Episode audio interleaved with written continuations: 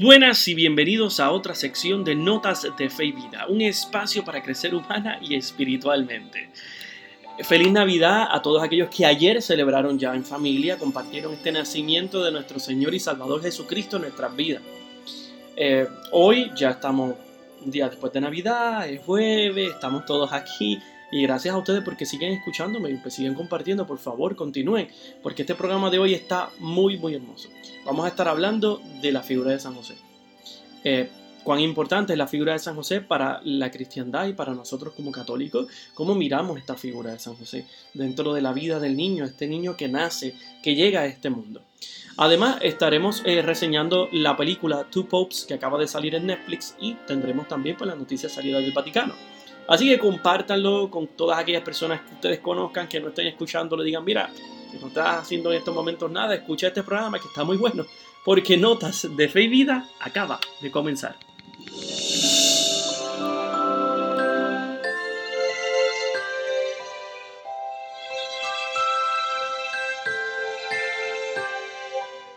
Bueno, iniciamos nuestra primera sección hablando de las noticias salidas desde el Vaticano.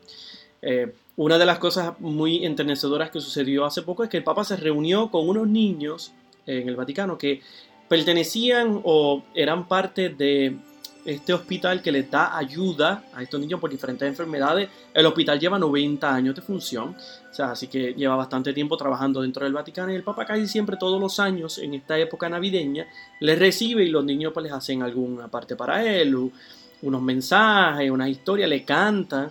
Así que tuvieron este encuentro bonito en el Vaticano y es bien, bien, bien enternecedor escuchar o por lo menos ver el video en donde el Papa se encuentra con estos niños, porque realmente él es totalmente un abuelo. Eh, esta cara de felicidad, este momento en donde se rejuvenece todo su rostro es cuando se encuentra con ellos. Así que nada, les dejo con este audio traído ustedes por Ron Report sobre el encuentro del Papa con estos niños. Francisco se reunió con estos niños y sus familias. Reciben ayuda médica del dispensario de Santa Marta. El dispensario está dentro del Vaticano y proporciona asistencia médica a familias necesitadas desde hace más de 90 años. El Papa agradeció a los padres y voluntarios que traigan alegría a la vida de los niños. Fare gioia ai bambini è una cosa molto grande. Anche i genitori quando sanno giocare con i bambini, eh, fanno una cosa molto grande. Giocare con i bambini, l'espressione dei bambini, che sono innocenza, promesa, tante cose buone. Luego se dirigió directamente a los niños, recordándoles la necesidad de vivir la esperanza, el amor y la paz. Diciamo le tre parole. Speranza, amore guerra. Ah no, com'era? Ah, scusa. Speranza, tutti?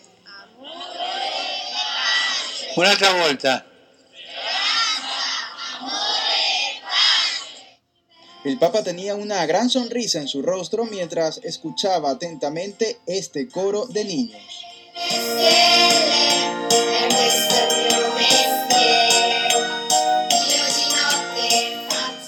Hubo algunas actuaciones acrobáticas y un ángel con luces en todo su traje.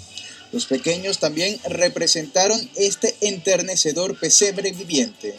Luego sorprendieron a Francisco con este pastel para celebrar su 93 cumpleaños, aunque fue ya hace varios días, más vale tarde que nunca.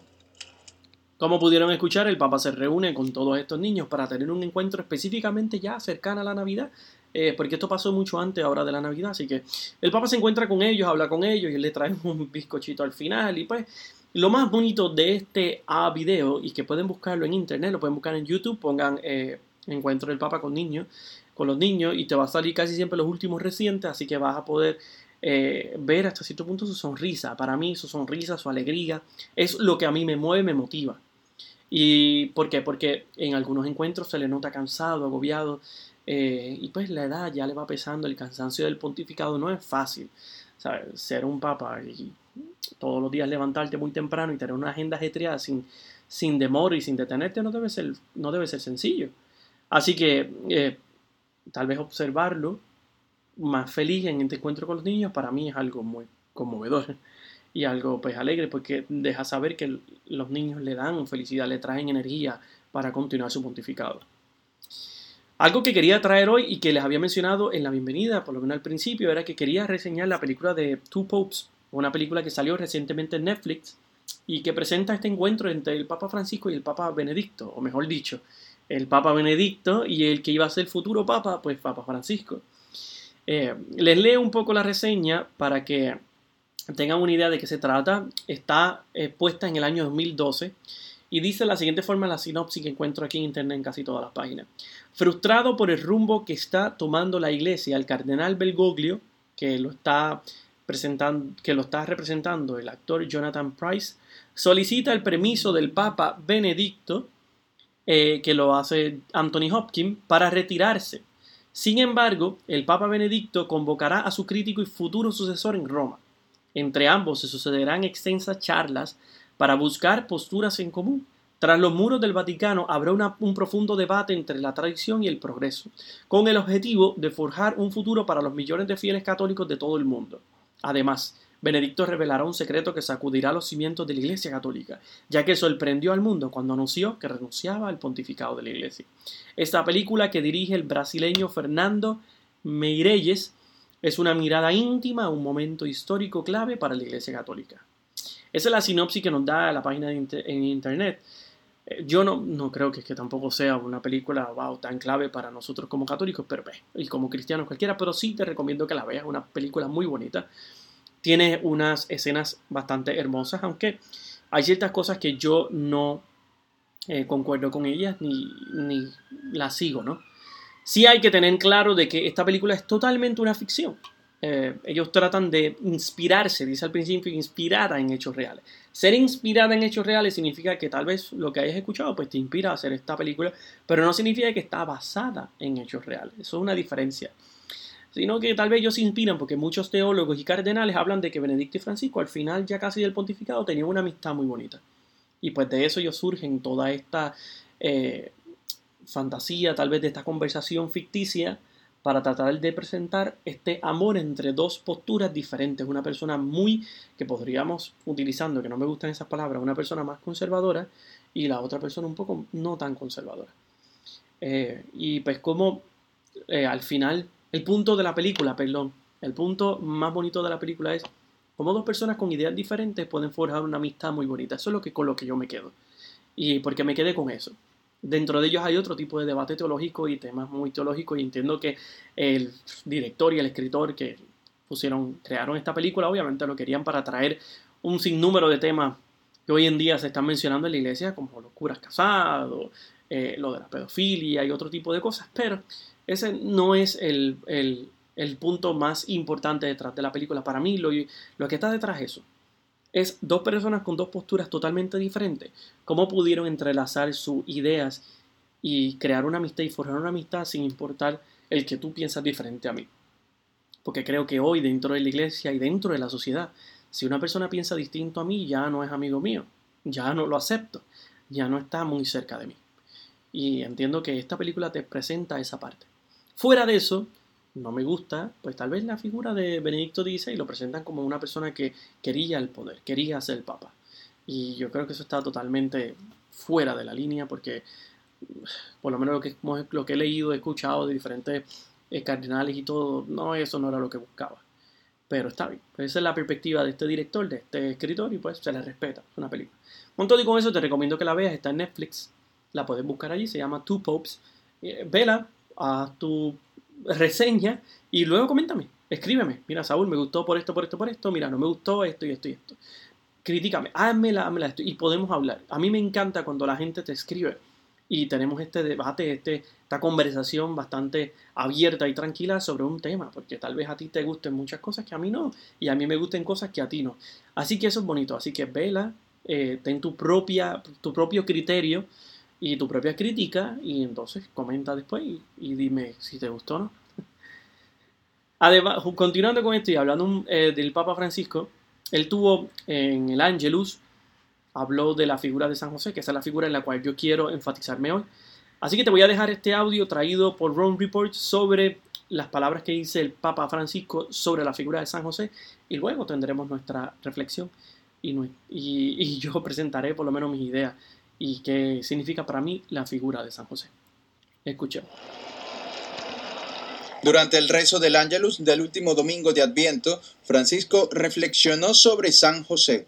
Dijo que se trata de una figura aparentemente en segundo plano, pero en cuya actitud está encerrada toda la sabiduría cristiana.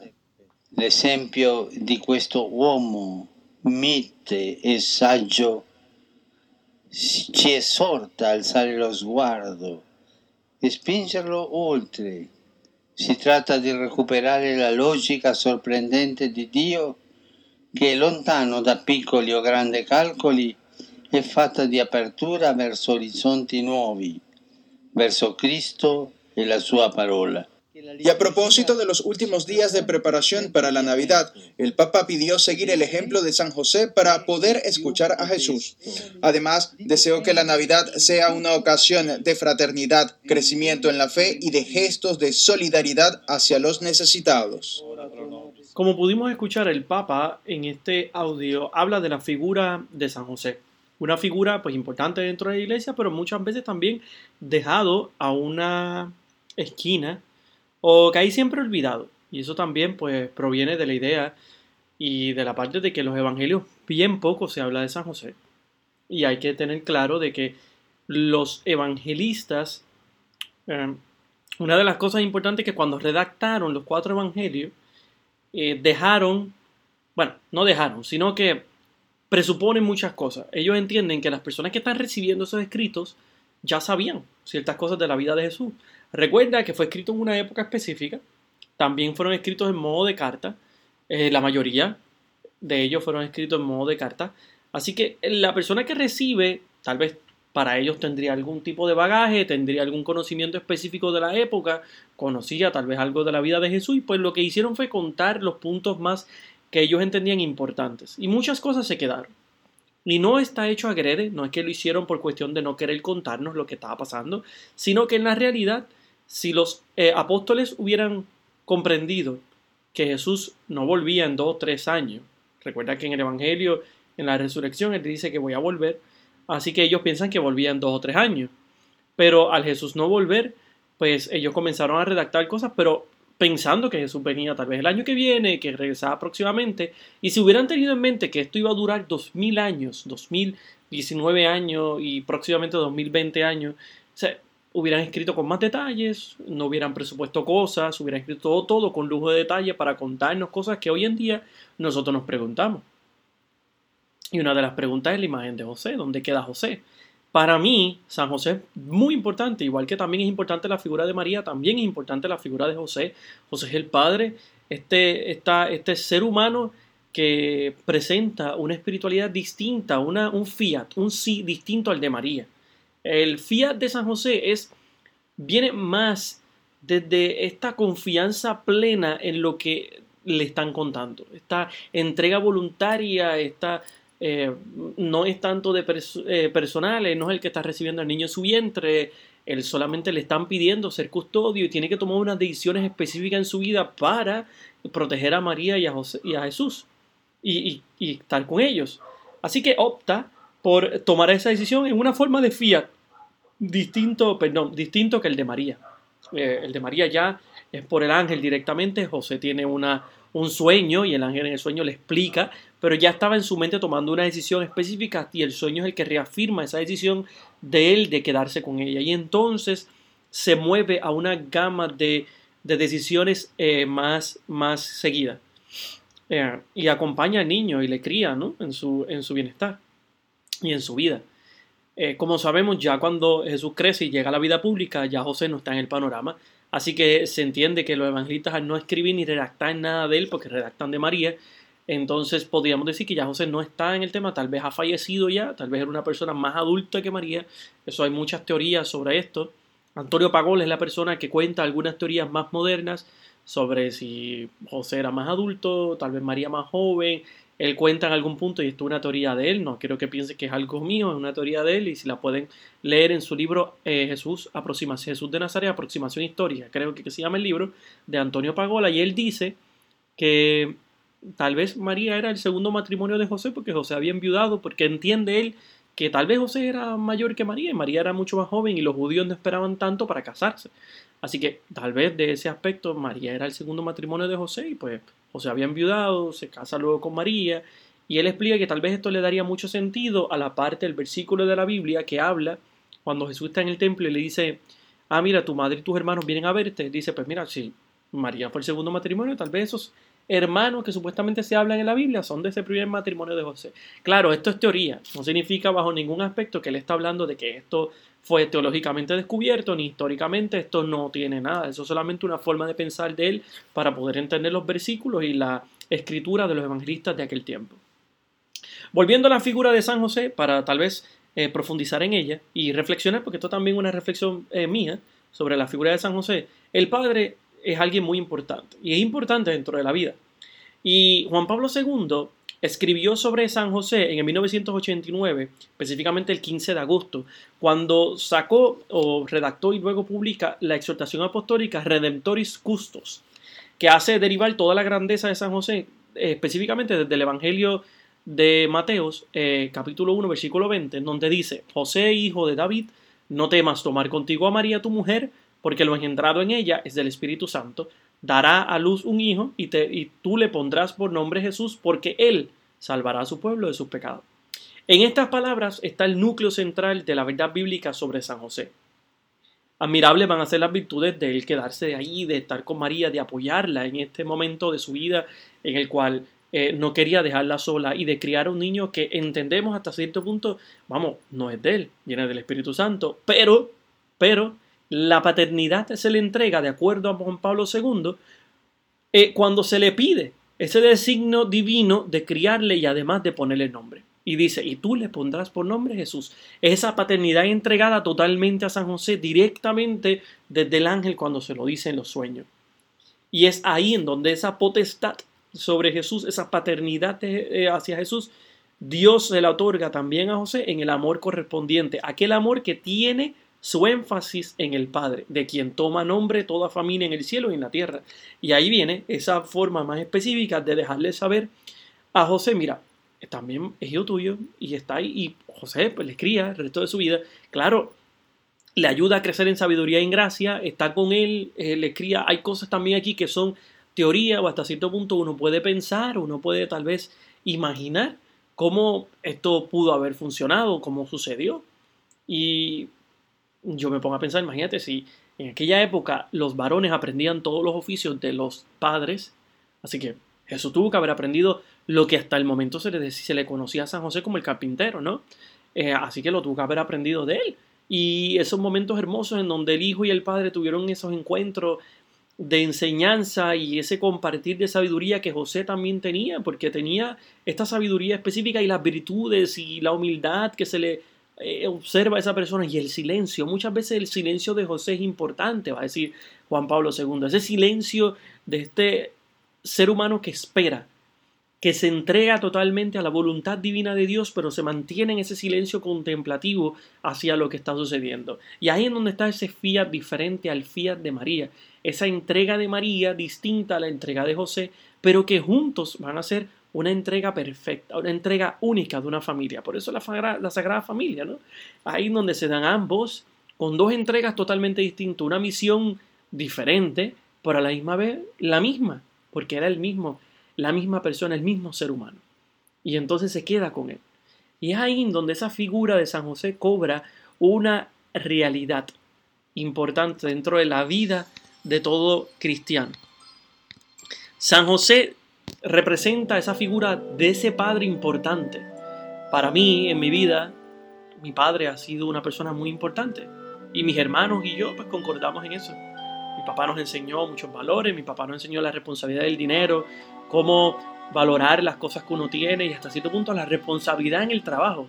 Era una persona que se levantaba temprano, salía siempre a tiempo, llegaba a tiempo, llegaba aunque llegara tarde porque tenía muchas cosas que realizar o mucho trabajo que hacer, siempre nos enseñó que nunca se llega tarde a los lugares. Esas mismas virtudes que cuando tú te imaginas este evangelio, tú piensas, sería lo mismo que tal vez Jesús aprendió de su, de su padre, de este padre paternal que le cría, que está con él todo el tiempo y que le enseña y le educa. ese oficio, esa voluntad, esa, esas virtudes, esas, eso, esa ética, esa moral dentro de, de, esa crianza que le está dando. Y a la misma vez aprende de su hijo.